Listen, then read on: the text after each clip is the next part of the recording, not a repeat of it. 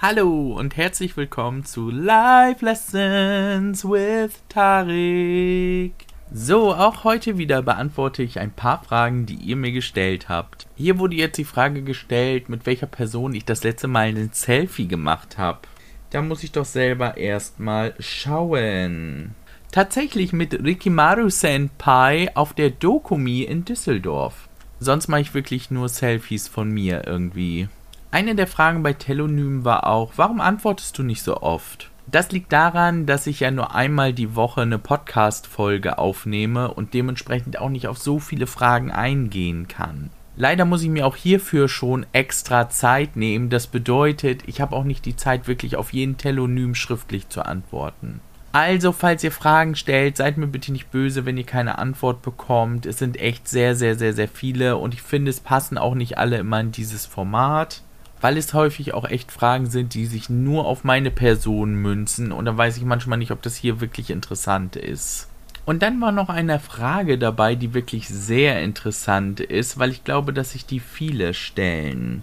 Hattest du Angst davor, keinen Partner zu finden, dadurch, dass du Anime und Manga so magst? So, jetzt kommt hier voll der Self-Reveal. Ganz ehrlich war die Angst darin, keinen Partner finden zu können, nicht darin begründet, dass ich Anime und Manga mag, sondern eher darin, dass ich das Gefühl hatte, dass ich irgendwie komisch bin und gar nicht verdient habe, geliebt zu werden. Ja, das klingt jetzt erstmal sehr hart und ich weiß auch nicht genau, woher das kam, aber ich habe immer gedacht, die anderen, die sind alle so normal, die führen irgendwie so ein normales Leben und du, du bist irgendwie so ein bisschen komisch, du hast komische Hobbys, du hast komische Gedanken. Dann habe ich mich natürlich auch ein paar Mal verliebt und die haben sich nicht zurückverliebt. Das hat mir natürlich nicht gerade dabei geholfen, irgendwie zu denken, ah, du bist verliebenswert. Das war wirklich eine lange, lange, lange Reise. Und ich hatte ja schon vor ein paar Folgen erzählt, dass ich anfangs in der Beziehung zu meinem Mann ja auch sehr eifersüchtig war.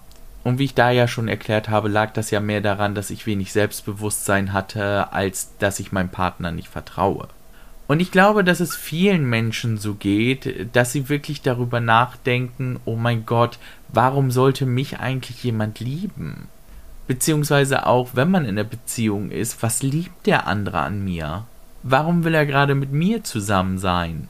Ja, keine Ahnung. Man kann das manchmal auch nicht richtig erklären. Das ist einfach ein Gefühl und das weiß man dann einfach anscheinend. Also so ist es bei mir auch irgendwie. Ich finde die Frage, warum liebst du deinen Mann, immer sehr, sehr komisch, weil ich auch nicht genau weiß, was ich dazu sagen soll.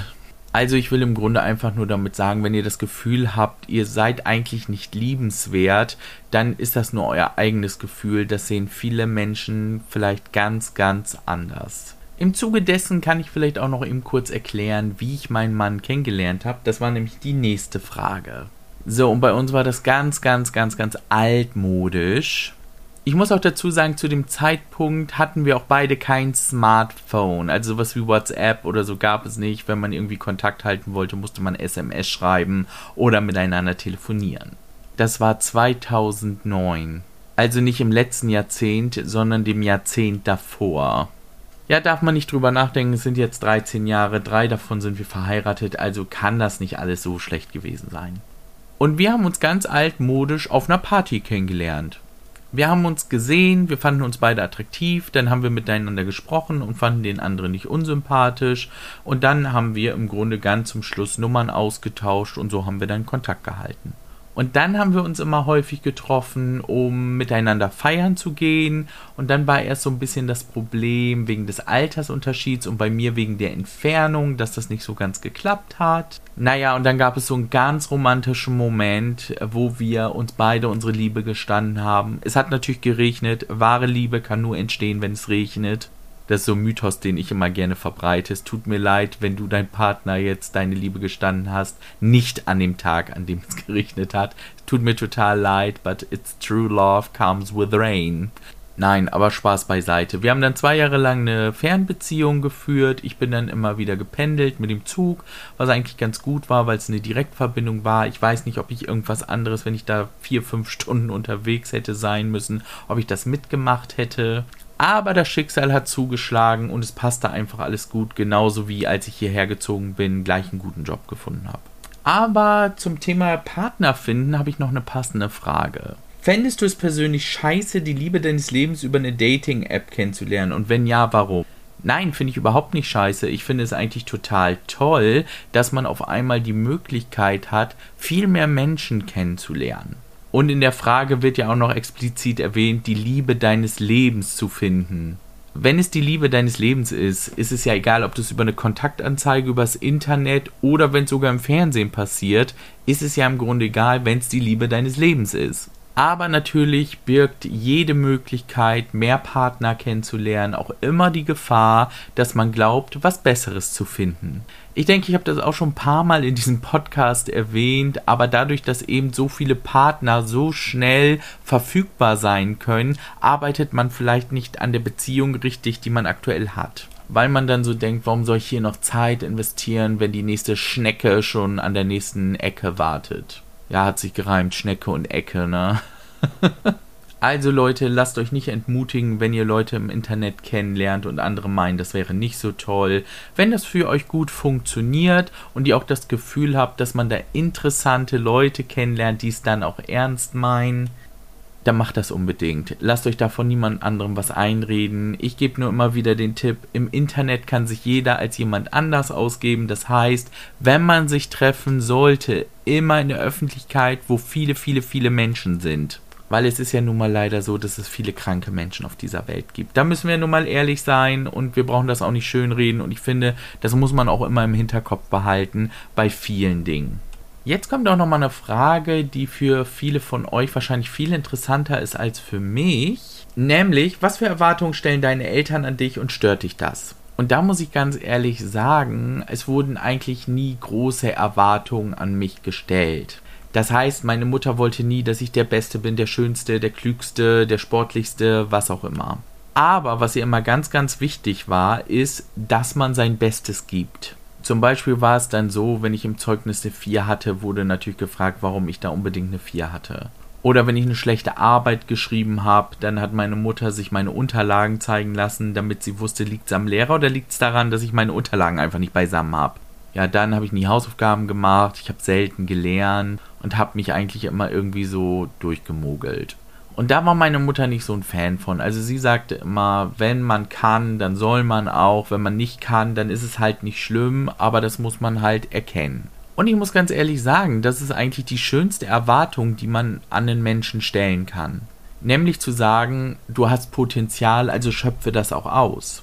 Da gibt es ja auch diesen schönen Spruch, habe ich aus dem Game Persona 3, glaube ich, und jetzt frei aus dem Englischen übersetzt, weil das Spiel war nur auf Englisch. Wenn etwas wert ist, gemacht zu werden, dann ist es auch wert, gut gemacht zu werden.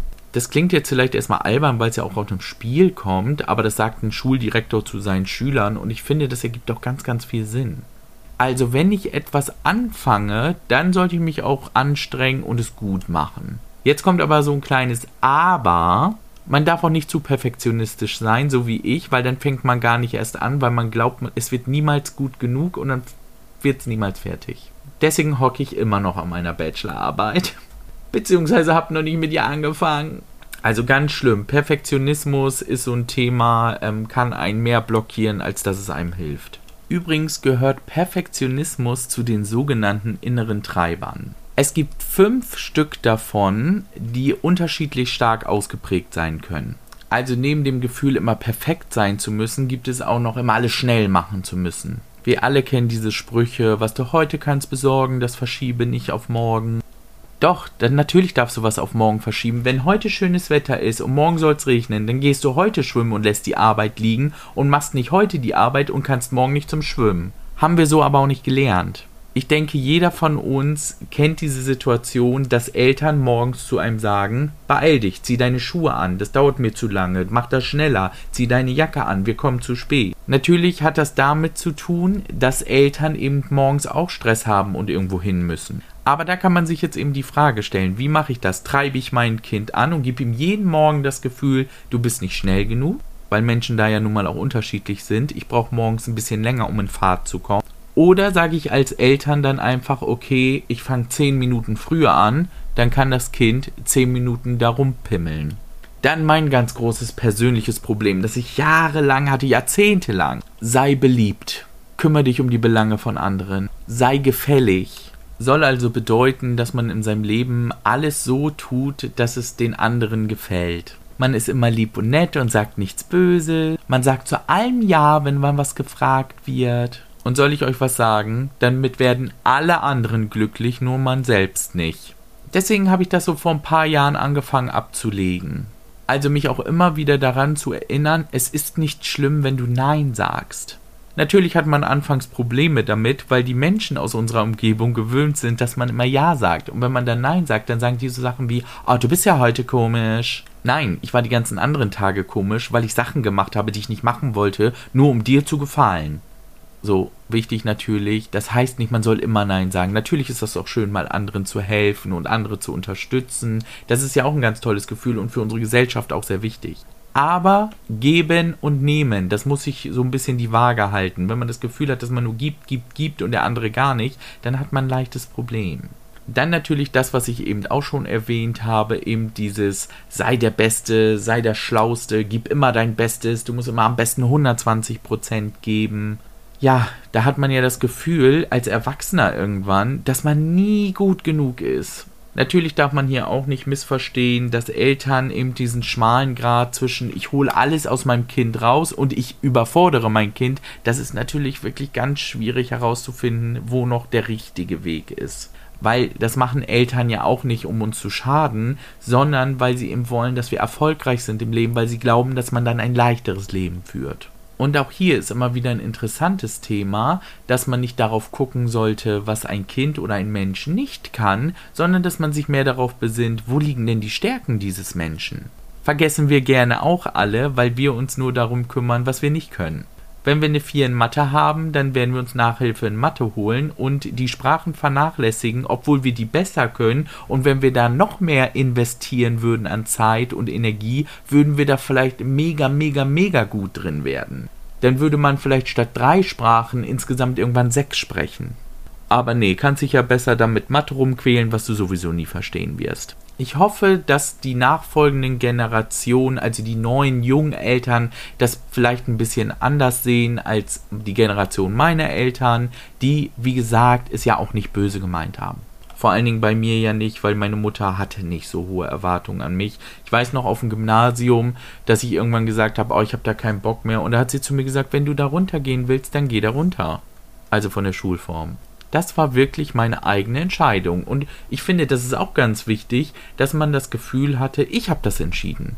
Und dann war das nachher nicht die beste Idee, aber dann kann ich zu mir sagen, okay, das war meine Entscheidung, ich habe es gemacht, ich habe gemerkt, ist scheiße, aber ich habe ja dann doch irgendwie die Kurve gekriegt. So, und dann natürlich noch der letzte Antreiber, der auch ganz, ganz schlimm sein kann. Sei stark ja, ich glaube, das kennen auch ganz viele von uns, dass eben von uns verlangt wird, dass wir viele, viele Dinge im Leben einfach abschütteln. Und natürlich an dieser Stelle wird das von Jungs viel mehr verlangt als von Mädchen. Richtige Jungs weinen nicht, Indianer kennen keinen Schmerz. Auch ganz, ganz, ganz, ganz schlimm. Weil, wenn man das Verlangen hat zu weinen, dann darf man das auch tun. Ich persönlich bin ja nun mal ein Mensch. Ich sage zu mir selbst, ich will nicht vor anderen weinen. Ich finde, das ist einfach für mich kein schönes Gefühl. Und ich finde auch, dass es für andere kein schönes Gefühl ist. Ja, da sehen wir mal wieder, sei gefällig, sei nett und so, achte auf andere, ist bei mir stärker ausgeprägt als bei anderen anscheinend. Weil ich finde einfach, ich gehe dann nach Hause, ich unterdrück das und zu Hause heule ich mich dann auch gerne aus. Also ich heule auch in Gegenwart meines Mannes nicht. Ich mache das wirklich für mich alleine aus und ich finde auch, dass es der beste Stress Relief überhaupt ist, weil auch häufig in Gegenwart von anderen Menschen immer so das Gefühl kommt, so sie müssten einem helfen. Und sie können einem manchmal einfach gar nicht helfen. Und dann ist es irgendwie nervig, weil du denkst, ah, ich bin traurig und ich fühle mich jetzt nicht so wohl und jetzt fängt jemand mit mir die Diskussion an, wie ich mein Leben besser in den Griff kriegen könnte. Ich will mein Leben jetzt nicht in den Griff kriegen, ich möchte einfach nur rumheulen. Sorry, so ist das dann bei mir, deswegen äh, mache ich das nicht so gerne vor anderen. Ich weiß jetzt gerade gar nicht genau, wie ich darauf gekommen bin, aber das sind die fünf inneren Antreiber, die uns meist als Kind beigebracht oder auch verstärkt werden. Ich hau euch mal in die Show Notes einen Link zu einem Test mit inneren Antreibern. dann könnt ihr selber mal sehen, welche bei euch sehr stark ausgeprägt sind und wo man vielleicht zukünftig seinen Fokus drauf legen sollte. Weil man kann das wirklich beeinflussen und verändern. Ich habe den Test nämlich vor zehn Jahren oder so mal gemacht und da kam eben draus, dass dieses sei gefällig, kümmere dich um andere und so bei mir am allerstärksten ausgeprägt war. Anfang des Jahres habe ich den Test nochmal gemacht und da hat es dieser Punkt nur noch auf Platz 3 geschafft. Sei perfektionistisch und beeil dich waren auf einmal Platz 1 und Platz 2, aber gut, das ist wieder eine andere Geschichte. Könnt ihr mal reinschauen und ich bin gespannt, ob euch das so hilft, wie es mir auch geholfen hat. So, damit bin ich wieder am Ende angelangt dieser Podcast-Folge. Ich hoffe, es hat euch gut gefallen, auch wenn es zum Teil recht ernst und sehr psychologisch wurde. Aber ich finde auch zum Schluss eben mit den inneren Antreibern, dass es ein sehr, sehr interessantes Thema ist. Weil das eben viele Dinge in unserem Leben unbewusst beeinflusst.